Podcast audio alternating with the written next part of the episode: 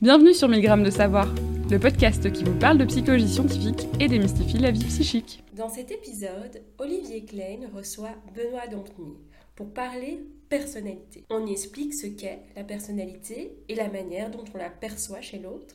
Ensuite, on abordera la motivation et on tentera de comprendre si elle est un trait de personnalité. Bonne écoute sur 1000 grammes de savoir.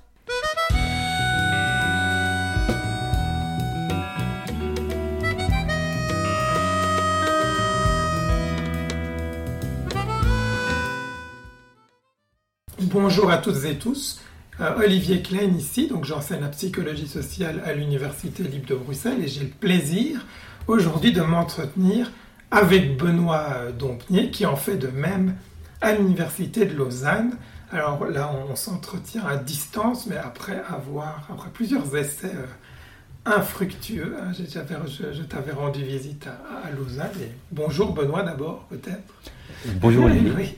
Et donc, euh, nos enregistrements, c'était, euh, c'était, l'enregistrement avait disparu euh, sur le chemin du retour à Bruxelles. Et donc, on, a déjà fait cet enregistrement plusieurs fois. Donc, j'espère qu'il se bonifie avec les répétitions, comme du bon vin. Alors, Benoît, merci tout d'abord d'avoir accepté cette invitation renouvelée. Ah, merci de m'avoir invité.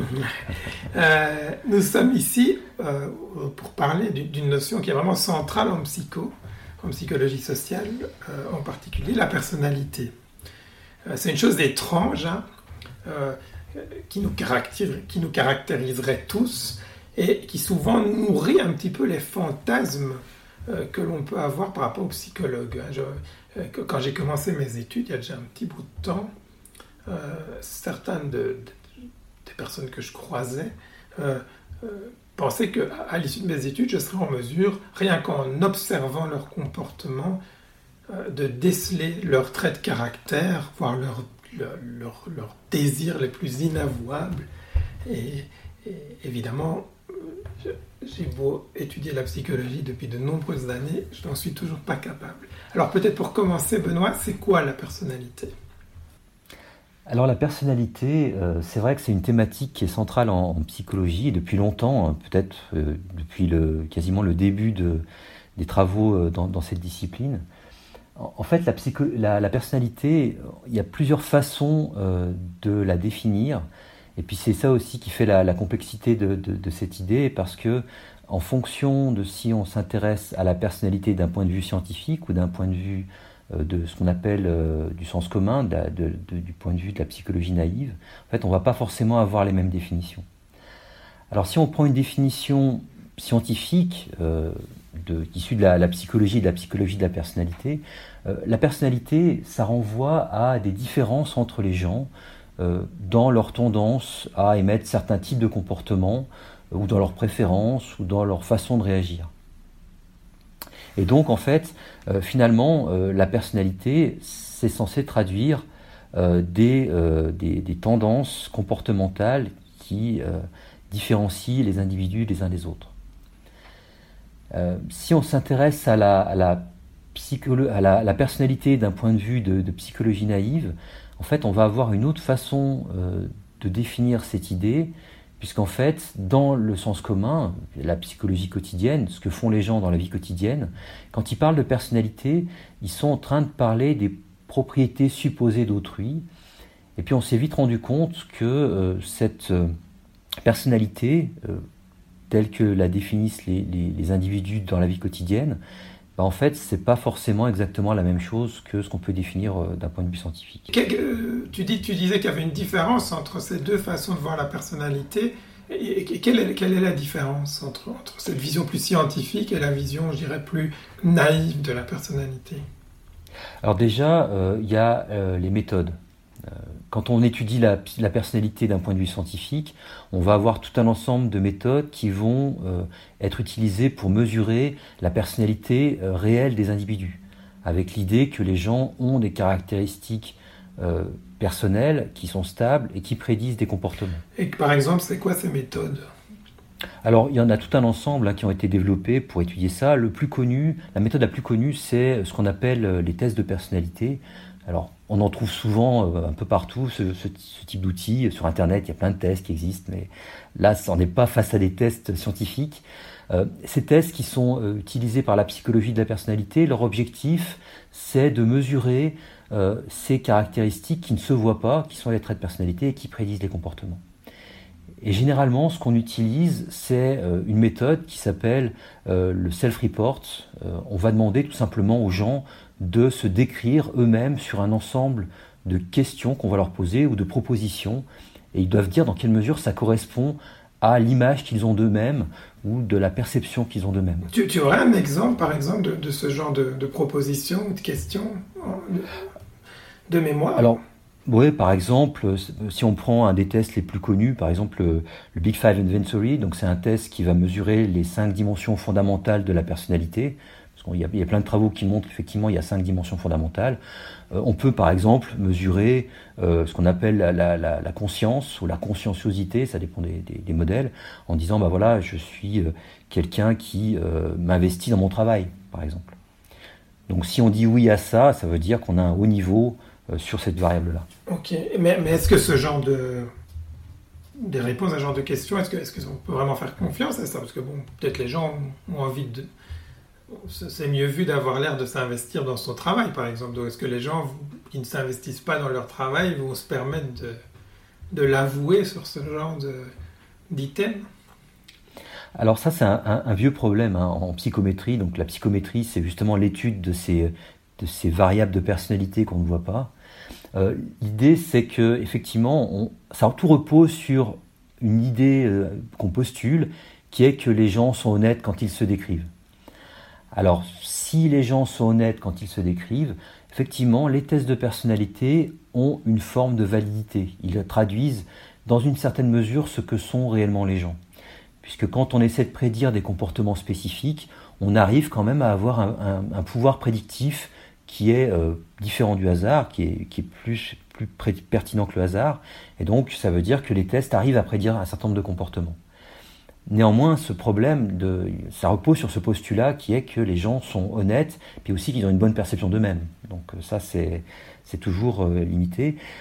on arrive quand même à, avoir un certain degré de validité, mais qui est bien, bien plus faible que ce qu'on pourrait imaginer en fait quand on passe ce type de test imaginer qu'ils ont un pouvoir prédictif très important, alors qu'en réalité, ils permettent de prédire des comportements, mais de façon relativement limitée. Ah oui. Oui. parce que en, tant, que psychologue social, finalement, ça intéresse, s'intéresse vraiment à l'influence des contextes sur les individus. Hein, je sais pas moi, qu'on vous donne des ordres euh, ou des choses comme ça, par exemple, ou qu'on soit confronté à, un groupe euh, qui essaye de vous influencer, tout, tout ce genre d'influence contextuelle. On vous apprend finalement que la personnalité ne prédit pas grand-chose, que tout se trouve dans la situation euh, auquel les gens sont, sont, confrontés. Finalement, quelle que soit notre personnalité, bah, dans certaines situations, tout le monde se comporte de la même façon. Et donc, à t'écouter, finalement, euh, j'ai l'impression que c'est une vision un peu trop exagérée ou trop extrême, que contrairement à ce que croient certains psychologues sociaux, bah, la personnalité, elle explique quand même quelque chose donc, dans le comportement. Alors, moi, je pense que c'est la vision la plus, euh, euh, disons, comment dire ça, réaliste des choses. C'est-à-dire qu'il existe des, caractéristiques individuelles qui amènent les gens à se comporter d'une certaine façon. Et puis, en fonction des contextes, cette caractéristique individuelle va plus ou moins pouvoir se manifester. Puis dans certains contextes, en fait, tous les individus vont se comporter de la même façon. Puis dans d'autres, là, les variabilités individuelles vont se manifester ça, fait penser à cette fameuse euh, équation euh, d'un fameux chercheur qui s'appelait euh, Lewin dans les années 40, qui disait justement que le, comportement était le reflet des caractéristiques de la personne, des caractéristiques de la situation, mais surtout de l'interaction entre les deux. Et je pense que c'est, il avait déjà tout compris au, début du siècle dernier, donc je pense qu'on en est toujours avec, cette vision-là qui, était, qui est sans doute la plus sensée. Ouais, alors là, on parle de personnalité depuis une dizaine de minutes, mais euh, la personnalité, c'est quelque c'est plutôt un thème qu'on associe, j'ai l'impression, à, la psychologie clinique, c'est-à-dire les psychologues qui, qui se trouvent dans les cabinets ou dans les hôpitaux, qui essayent de proposer des diagnostics ou de soigner des personnes en souffrance. Alors comment comment un psychologue social en vient-il et pourquoi peut-être en vient-il à s'intéresser à cette notion? Alors, en fait, la personnalité, comme on le disait euh, au tout début de euh, cet entretien, on peut, le définir, on peut la définir de deux façons, soit d'un point de vue scientifique, soit d'un point de vue naïf. Et en fait, dans la vie quotidienne, les individus utilisent ces traits de personnalité pour parler d'autrui. Et quand ils utilisent ces traits de personnalité, en fait, ils sont en train euh, de, juger autrui, d'émettre, de faire des inférences sur leurs caractéristiques individuelles. Et ces inférences, ben, on est, ça nous parle de ce que font les gens, ce que pensent les gens dans certaines situations. donc, donc on s'intéresse peut-être plus à la façon dont les gens perçoivent autrui qu'à leur véritable personnalité. Voilà. Alors cette perception, elle peut être en lien avec une forme de réalité ou pas du tout. Et finalement, la, question fondamentale derrière, c'est la question de la perception sociale. Et c'est une thématique qui est une thématique centrale en psychologie sociale. Ok, ok. Euh, et, par exemple, comment euh, est-ce que, est que, est que, que, tu peux donner des exemples de, d'études ou de façons dont tu, dont tu, dont tu étudies la façon dont, euh, dont, s'opère cette perception sociale alors, bah, j'ai réalisé plusieurs recherches sur cette thématique. Hein. Euh, une recherche récente, par exemple, que, que j'ai réalisée avec, avec Antonin Carrier et puis Vincent Ezerbit, porte sur notre façon de percevoir autrui en fonction du contexte. Donc, par exemple, si euh, on est en coopération ou en compétition avec une personne, ben, indépendamment de ses caractéristiques réelles, ce rapport social de coopération ou de compétition peut changer notre perception de cette personne. Ah oui, et de quelle façon? Alors, ce qu'on a pu montrer, par exemple, c'est que euh, quand on est en coopération euh, avec une personne compétente, qui va nous permettre d'atteindre un objectif qu'on a, qui est important pour nous, ben, on va avoir tendance à l'apercevoir comme étant sympathique.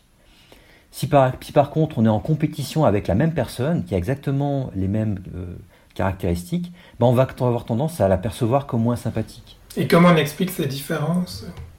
Alors en fait, c'est tout simplement finalement le rapport social qui contamine notre perception. En fait, on peut être vraiment convaincu que la personne est sympathique ou pas sympathique, donc faire une inférence sur ses propriétés euh, qu'on va supposer être présentes chez elle, mais en fait, ces propriétés, finalement, sont le reflet uniquement de la situation et pas, pas, forcément le reflet de ses caractéristiques réelles. C'est juste parce que en compétition, quand on est face à quelqu'un de fort, il va nous empêcher d'atteindre notre objectif et donc ça va en fait avoir un effet sur notre perception. Tu, disais que pour le rapport l'impression qu'on se fait de quelqu'un et sa véritable personnalité n'est pas nécessairement euh, euh, réelle, et c'est bien le cas ici, parce que la personne qu'on décrit ici, bah, elle est exactement la même, et donc ça veut dire que c'est nous qui construisons notre image d'autrui. Est-ce qu'on peut dire que, dans une certaine mesure, notre impression d'autrui est en partie exacte ou correcte, ou ça n'a aucun sens de dire ça? Est-ce que euh, j'entendais par exemple quelqu'un qui, un grand psychologue, qui disait que bah, on est finalement quand on parle de quelqu'un d'autre, on ne le décrit pas, on ne fait que l'évaluer. Est-ce que tu es d'accord avec ça et Qu'est-ce que ça veut dire exactement. Alors, en fait, ça, c'est, euh, je pense, une des questions les plus importantes dans euh, le domaine de la perception sociale. Est-ce que quand nous jugeons autrui, nous sommes capables d'accéder à sa réalité psychologique, à ses caractéristiques réelles? Et en fait, dans la littérature, euh, il y a une sorte de paradoxe puisque dans certains cas, on montre que les gens se trompent, ils émettent des jugements qui, sont influencés par euh, d'autres choses que la réalité psychologique des individus. Comme dans l'exemple que tu viens de, citer. Tout à fait. Et puis dans d'autres cas, en fait, on montre que les gens sont capables d'accéder dans une certaine mesure à la réalité psychologique euh, des autres. Et en fait, moi je pense que la meilleure façon de résoudre cette question-là, c'est de se dire que les individus arrivent dans une certaine mesure à accéder à la réalité psychologique des autres sous certaines conditions, et que dans d'autres conditions, en fait, ils vont émettre des jugements qui vont être des jugements erronés. Et dans quelles conditions, dans quelles conditions on arrive à accéder à cette vérité psychologique? Alors, alors, ça peut par exemple dépendre de la dimension qu'on va demander au sujet de juger, la dimension de personnalité. Par exemple, une dimension comme l'extraversion, euh, donc le fait d'être extraverti, donc de rire, d'être à l'aise avec les autres, etc., ça va être une dimension qui va être plus facilement évaluable par les individus. ils vont être plus exacts pour juger de l'extraversion, par exemple, que de l'ouverture, le fait d'être d'être ouvert sur différentes choses, etc. Donc des fois, la, dimension de jugement peut avoir un effet sur le degré d'exactitude.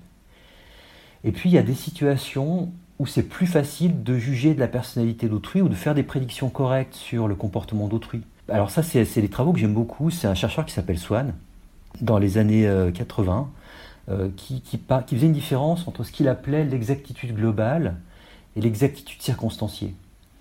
L'exactitude globale, c'est le fait d'émettre un jugement sur autrui euh, qui est exact dans beaucoup de situations différentes. Donc ça, ça renvoie finalement à euh, la définition que se donne euh, de la personnalité de la personnalité. C'est-à-dire qu'on accède à, des, caractéristiques stables qui sont transsituationnelles ou qui, vont qui dépassent les, spécificités des contextes. Oui, c'est l'exemple que je donne moi dans mon cours de personnalité, si je peux peut-être en donner un pour pour rendre ça plus concret, c'est la générosité. Si on dit quelqu'un est généreux, bah, on suppose qu'il ne donne pas juste euh, quelques euros à un sans-abri qui croise dans une rue particulière, mais que cette générosité se traduit par toute une série de comportements différents avec toute une série de personnes. Sinon, on, ne qualifierait pas cette personne de généreuse par exemple. Ouais, alors voilà, donc je t'ai interrompu. Donc la deuxième, sorte, la deuxième ben, sorte de, la, deuxième sorte, c'est ce qui, ce qui Swann appelle l'exactitude circonstanciée, mmh. c'est-à-dire le fait d'être capable de, prédire des comportements de façon correcte dans une situation spécifique. Par exemple, c'est plus facile de prédire euh, l'agréabilité de son boulanger dans son magasin quand on va acheter son pain que de prédire son agréabilité lorsqu'il est plus boulanger. Parce que son comportement est dicté par la situation, il va se comporter en tant que boulanger dans ce contexte-là, et donc les gens dans ces situations-là sont capables d'accéder à la réalité psychologique, du boulanger, mais qui est une réalité qui, est beaucoup plus limitée. Et ça, ça va jouer sur leur capacité à émettre des jugements corrects sur autrui. C'est vraiment, intéressant. Alors peut-être on va passer à, une thématique euh, qui t'est très chère, euh, parce que tu as beaucoup travaillé euh, sur la personnalité, mais plutôt sur des différences individuelles. Je ne sais pas si on peut vraiment parler de personnalité, tu, vas peut-être me le dire, mais dans le domaine scolaire et à l'université, et à la motivation à apprendre, les différents styles de motivation. Donc, qu'est-ce qui. Peut-être d'abord, pourquoi tu t'es intéressé à ça et, quel lien est-ce qu'il y aurait éventuellement avec ce qu'on a déjà dit euh, précédemment? Alors, le, lien, il est dans cette distinction entre euh, différences interindividuelles réelles et puis euh, perception de ces différences et l'expression de ces différences par les gens. Par exemple, dans le domaine de la motivation, on s'inscrit beaucoup dans la psychologie de la personnalité, c'est-à-dire qu'on va mesurer des tendances motivationnelles, des tendances des individus à adopter certains types de motivation. Et puis on va partir du principe que quand ils nous disent par exemple qu'ils sont motivés à apprendre, ça reflète ce qu'ils pensent réellement, et puis ce qu'ils sont vraiment euh, au fond d'eux-mêmes. C'est-à-dire que quand quelqu'un vous dit qu'il est là pour apprendre, bah, on va partir du principe que c'est vrai et que euh, sa perception est correcte. Et puis ça, c'est un postulat qui est très fort dans le domaine. Donc dire que quelqu'un est motivé à apprendre, voire euh, ça, peut être vu comme finalement un trait de personnalité. Alors oui, par exemple, si on prend des champs comme le domaine des buts d'accomplissement, on mesure ces buts souvent comme une sorte de disposition. Alors on peut supposer que cette motivation elle peut varier en fonction des contextes, mais on va quand même supposer que ça reflète des différences individuelles dans le type de motivation qui va être adopté. Alors, alors, quelque chose qui est vraiment intéressant dans ces travaux, parce que là on est, finalement dans des discussions, des discussions qui sont presque philosophiques, mais, c'est que ça, ça semble avoir des, a priori, ça devrait avoir des implications bien réelles à peu près, j'imagine, tous les professeurs à peu près se disent que des élèves qui sont motivés à apprendre, bah, ils doivent avoir plus de chances de réussir. Ça, tourne sous le sens. Est-ce que c'est -ce vraiment le cas, ça? Alors, bah, malheureusement, euh, pas forcément. C'est tout le paradoxe de, de ces travaux. Euh, quelque chose qui intuitivement serait évident, comme justement par exemple le fait de, chercher à apprendre devrait permettre d'apprendre, bah, la littérature a eu du mal à mettre en évidence ça on a eu du mal alors en fait, ben, euh, alors il y, a des différentes explications qui ont été développées dans la littérature. Hein. Par exemple, c'est euh, dû au fait que, par exemple, à, l'université, on récompense pas forcément le fait d'apprendre, mais le fait d'être capable de bien réviser pour les examens, ce genre de choses. Donc finalement, c'est des explications qui, ont du sens, hein, qui sont liées aux contraintes de l'environnement et qui, qui ne favorisent pas ce type de motivation. Mais en fait, nous, on a développé une autre explication qui serait, par exemple, dans le cas de la motivation à apprendre, qui serait plus lié au, contexte universitaire, au contexte scolaire ou académique, qui serait justement, euh, qui valoriserait fortement ce type de motivation. Alors, euh, bon, euh, Olivier, tu, as une grande expérience de l'enseignement universitaire. Moi, aussi, ça ne m'est jamais arrivé qu'un étudiant vienne me voir en me disant En fait, moi, je ne suis pas du tout motivé pour apprendre de votre cours. Et en fait, pourquoi? Parce qu'en fait, le système éducatif valorise forcément le fait de chercher à apprendre. Et en fait, finalement, chez ceux qui déclarent vouloir apprendre, il y a ceux qui le pensent vraiment, puis il y a ceux qui nous le disent tout simplement parce que c'est la bonne réponse à donner. Voilà. Et, ça, renvoie à cette question euh, que, tu as posée au départ, c'est-à-dire dans quelle mesure peut-on se fier à ce que nous disent les gens lorsqu'ils répondent à des tests de personnalité ou à des mesures de motivation?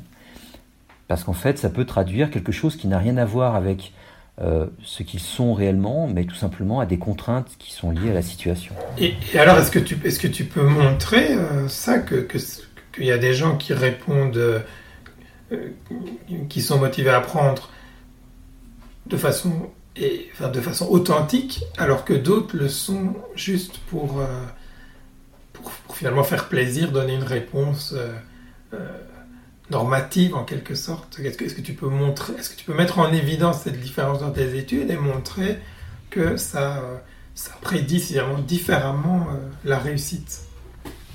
Alors c'est très compliqué à, mettre en évidence parce que euh, on va à l'encontre d'une idée de départ qui est qu'on peut faire confiance aux gens lorsqu'ils nous répondent à ce, à ce genre de C'était le postulat de départ par rapport aux inventaires de personnalité dont on parlait tout à l'heure d'ailleurs. Tout à fait. Et c'est vrai qu'en fait, euh, euh, c'est aussi un, postulat très important en psychologie. Si on ne mhm. peut pas se baser sur ce que nous disent les gens, eh ben en fait, il y a beaucoup de méthodes qui sont utilisées en psychologie qui n'ont plus d'utilité parce que à ce mhm. moment-là, euh, ça ne traduisent plus. on ne peut plus étudier ce qui se passe dans la tête des gens puisque les seules personnes qui savent ce qui se passe dans leur tête, c'est les gens eux-mêmes. alors comment on s'en sort Alors on, a essayé de, on a essayé de développer des méthodes de indirectes euh, on a développé une méthode un, peu tordue, un peu vicieuse, qui repose sur l'idée euh, de l'utilisation d'ordre dans la présentation des questions.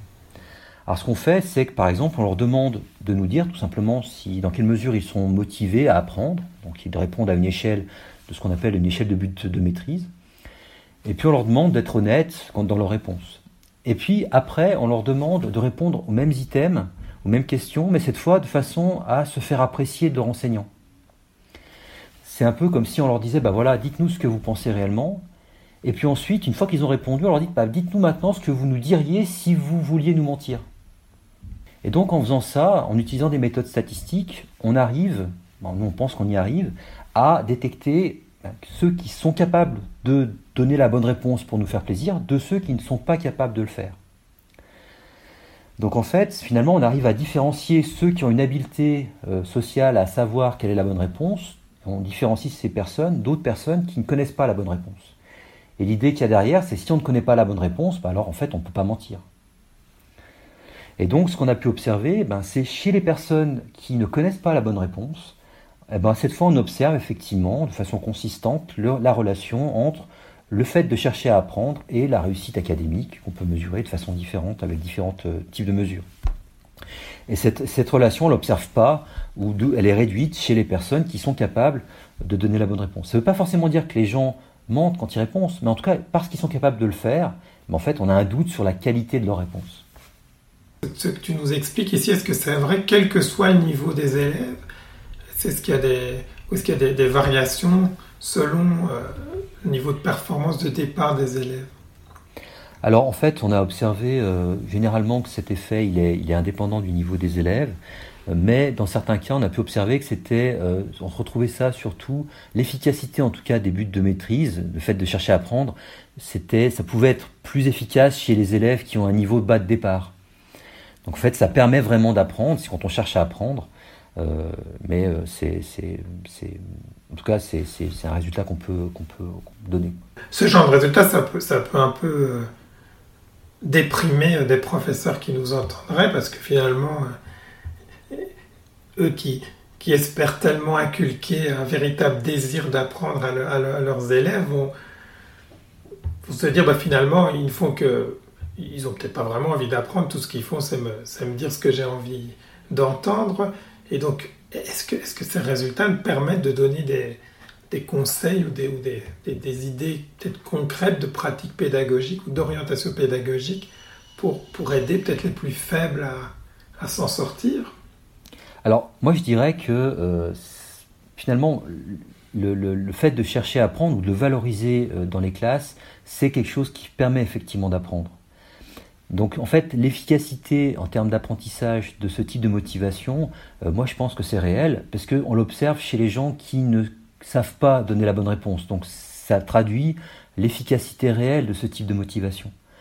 Par contre, je pense qu'il ne faut pas non plus, euh, faut pas être dupe quand les étudiants vous disent, euh, quand vous êtes enseignant, qu'ils sont là pour apprendre. Bah, dans certains cas, c'est vrai. Dans d'autres cas, c'est pas vrai. Donc, faut pas forcément prendre ça pour argent comptant, mais il faut quand même l'encourager parce que je pense que ça a une efficacité réelle en termes d'apprentissage. Et alors que dans, dans, tous ces travaux euh, que vous avez menés, notamment avec Céline Darnon, Fabrizio Butera, etc. Euh, il y, a une autre catégorie de buts dont on n'a pas du tout parlé. Euh, quelle est l'importance de ces autres types de buts, donc les buts de, performance notamment euh, et, finalement, qu'est-ce qu'on peut dire de ces autres types de buts dans un contexte scolaire sur leur, fonction enfin, Dans quelle mesure est-ce qu'ils contribuent à la réussite ou pas Est-ce que tu peux me dire quelques mots là-dessus également?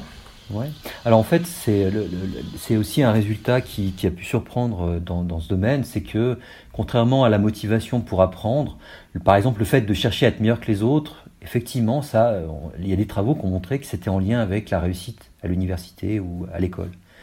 Et en fait, finalement, la logique c'est un peu la même, mais la différence c'est que euh, le système éducatif ne valorise pas officiellement dans son discours le fait de chercher à être plus compétent que les autres ou essayer d'être meilleur que les autres. Ce qui fait que finalement, quand les gens, quand les étudiants nous déclarent qu'ils cherchent à être meilleurs que les autres, ben, en fait, ils sont plus sincères euh, dans ce cadre-là. Et donc, finalement, ce qu'on mesure avec l'outil, ben, c'est plus en lien avec ce qu'ils pensent réellement. Et donc, ça permet de prédire effectivement la réussite. Donc finalement, si on prend ces types de buts, qu'on les compare euh, aux, buts précédents, c'est-à-dire les buts de maîtrise, la différence essentielle qu'on a pu voir, c'est que les buts de maîtrise, ils sont en fait valorisés par le système et donc tout le monde les adopte, même ceux qui ne les adoptent pas réellement. Tandis que les buts de performance, seules certaines personnes les adoptent parce qu'ils ne sont pas encouragés par le système éducatif. Et après, quand on mesure l'effet de ces buts sur la performance, il se trouve que euh, ça permet de réussir. Une des, particularités de ce type de but, euh, ils permettent de réussir parce que finalement, le système éducatif, bah, il encourage aussi implicitement ce type de but, pas dans son discours officiel, mais euh, il y a une sélection qui s'opère. Donc chercher à être meilleur que les autres, euh, ça permet quand même de réussir, puisque ça permet de, passer le filtre, entre guillemets, du système éducatif. Et dans, cette littérature, est-ce que les buts de performance, l'adhésion à ces buts de performance et l'adhésion au but de maîtrise, est-ce que ce sont deux dimensions indépendantes ou c'est opposé? Est-ce que les gens qui sont plus maîtrise sont moins performances Ou au contraire, ça peut, les deux vont souvent ensemble? Alors les deux vont souvent ensemble. Euh, ce qui semblerait, c'est quand les deux sont associés. Quand, quand on, poursuit les deux à la fois, c'est là qu'on a le, plus d'effet sur la, sur, la, sur la performance. Voilà. Voilà, mais je pense qu'on a fait un petit tour. Hein. c'est une vaste question et on peut, on peut en aborder que, que qu'une petite partie ici, mais euh, je pense qu'on a, on a pu peut-être donner un avant-goût euh, de tes travaux. Sur la page de l'épisode, euh, vous pourrez trouver des références supplémentaires. Mais pour terminer, je vais peut-être te poser une question qu'on, soumet à tous nos invités. et cette question est la suivante. Imagine que tu puisses effectuer une collaboration scientifique avec quelqu'un de ton choix donc tu as une liberté totale, ça peut être quelqu'un de vivant, de mort. Euh, euh, avec qui rêverais-tu d'interagir ou de collaborer? Alors, moi, il y a un auteur que j'aurais adoré rencontrer, c'est euh, William Maguire. Donc c'est un psychologue social. Il est décédé, je pense, il y a, un peu plus d'une dizaine d'années. Donc il a fait, alors c'est, je pense, un des, de mon point de vue, un des plus grands génies de la psychologie sociale. Euh, pour ses travaux en psychologie sociale, mais aussi pour ses, sa contribution épistémologique, puisqu'il a, il a développé en fait une, approche épistémologique qu'il a appelée le perspectivisme. Donc épistémologique, ça veut dire une, façon de, d'accéder au savoir, notre rapport comment savoir ce qu'est le monde et en particulier ce qu'est la psychologie. Donc il, est un peu une, sorte de philosophie euh, du savoir. Et il développe une idée que je trouve fascinante, c'est que euh, la, psycho, enfin, la, science euh, souffre des mêmes limites que la psychologie naïve, et qu'en hmm. fait, ben, il faut, pour comprendre ce qui se passe en science, il faut comprendre ce qui se passe dans la psychologie naïve, et hmm. il développe toute, toute une logique là-dessus. Je trouve que c'est fascinant. Ah ouais. Tu peux juste nous donner un exemple pour donner envie aux gens de, de peut-être découvrir Maguire Alors, il a d'un ouvrage, par exemple Ou, peut-être un exemple d'analogie entre la psychologie naïve et la, et la, et la science, si tu en as en tête, sinon c'est vraiment... Alors, bah, par exemple, il dit que la, donc, la psychologie naïve, l'activité de connaissance est limitée par trois euh, erreurs qui sont inhérentes à toute activité de connaissance. Euh, par exemple, ce qu'il appelle la, la sous-représentation, le fait qu'on ne perçoit qu'une seule partie, une toute petite partie de la réalité. Euh, on ne voit pas l'infrarouge, on ne voit pas l'ultraviolet, on voit que ce qui nous est utile dans notre environnement. Donc notre perception de notre environnement est limitée. Euh, il parle aussi de la mal-représentation, donc c'est l'idée que euh, ce que nous connaissons de notre environnement est limité par notre cerveau. En fait, on construit notre représentation de l'environnement grâce à notre cerveau, et parce qu'on est humain, ce qu'on perçoit, c'est ce que perçoivent les êtres humains, donc ce n'est pas la réalité. Puis la dernière, c'est la, surreprésentation, c'est-à-dire qu'en fait, on va faire des généralisations abusives, sur ce qui s'est passé dans le passé, dans le futur.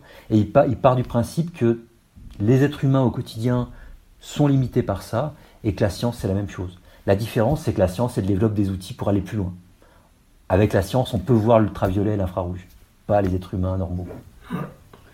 Eh ben, merci pour ce, ce conseil qui, j'espère, va, va, piquer la curiosité de certains auditeurs et auditrices. Et donc vraiment un grand merci Benoît pour cet entretien qu'on aura déjà fait plusieurs fois et qui je pense cette fois-ci euh, arrive à son terme avec succès. Bah, en tout cas, je te, remercie Olivier et c'était un, plaisir d'être là. je pense qu'à moins d'un crash nucléaire, l'enregistrement ne peut pas disparaître.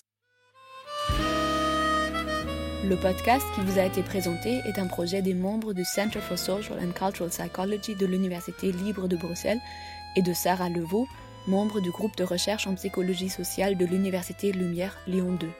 La musique de ce podcast a été réalisée par le Kenzonera Quartet. Sylvain Deloué a créé notre magnifique logo. Vous trouverez des informations complémentaires sur le site du CESCUP, cescup.ulb.be slash milgram-2 savoir-podcast. N'hésitez pas à nous contacter sur Twitter at mcscoop ou par mail via savoir at gmail.com. Vous pouvez vous abonner à notre podcast sur iTunes, Stitcher, SoundCloud ou via votre application podcast favorite. Merci de nous avoir suivis et à la prochaine fois.